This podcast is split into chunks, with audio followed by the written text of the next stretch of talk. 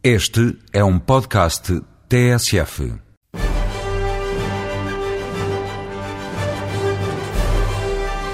É já no próximo mês de maio que chegará aos ecrãs de todo o mundo a quarta aventura de Indiana Jones. Hoje tenho um episódio curioso sobre esse herói que já faz parte da história do cinema.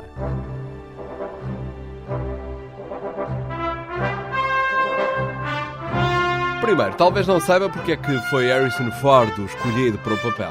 Eu já lá chego. Antes, vale a pena lembrar em que circunstâncias George Lucas e Steven Spielberg se lembraram de criar esta personagem.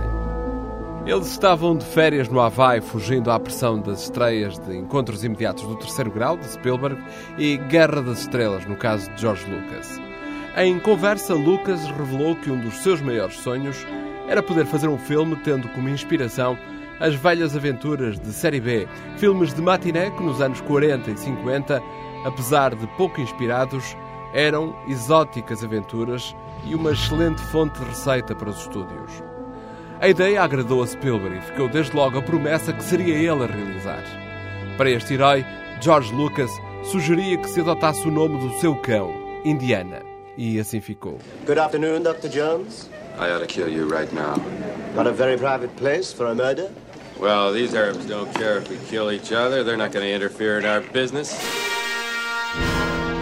Uns meses largos depois, já a história estava escrita, tinham a aprovação dos estúdios da Paramount e era preciso escolher o ator.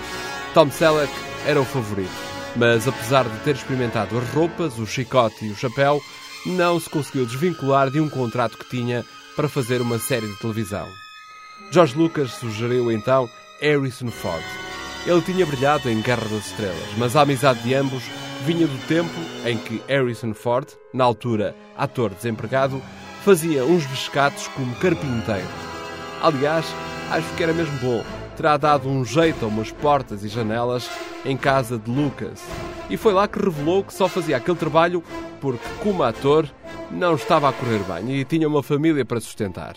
O episódio era antigo e George Lucas já lhe tinha dado uma mãozinha quando realizou American Graffiti.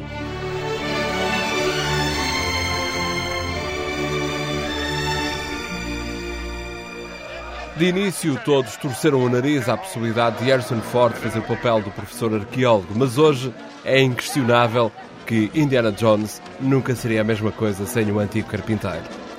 Esta cena é de Os Salteadores da Arca Perdida. Uma cena inesquecível, porque o herói, quando a plateia espera uma boa situação de luta, está a ver a cena, lembra-se? Aparece um árabe vestido de preto e armar-se com uma grande faca. Indiana não está com meias medidas. Saca da pistola e pumba!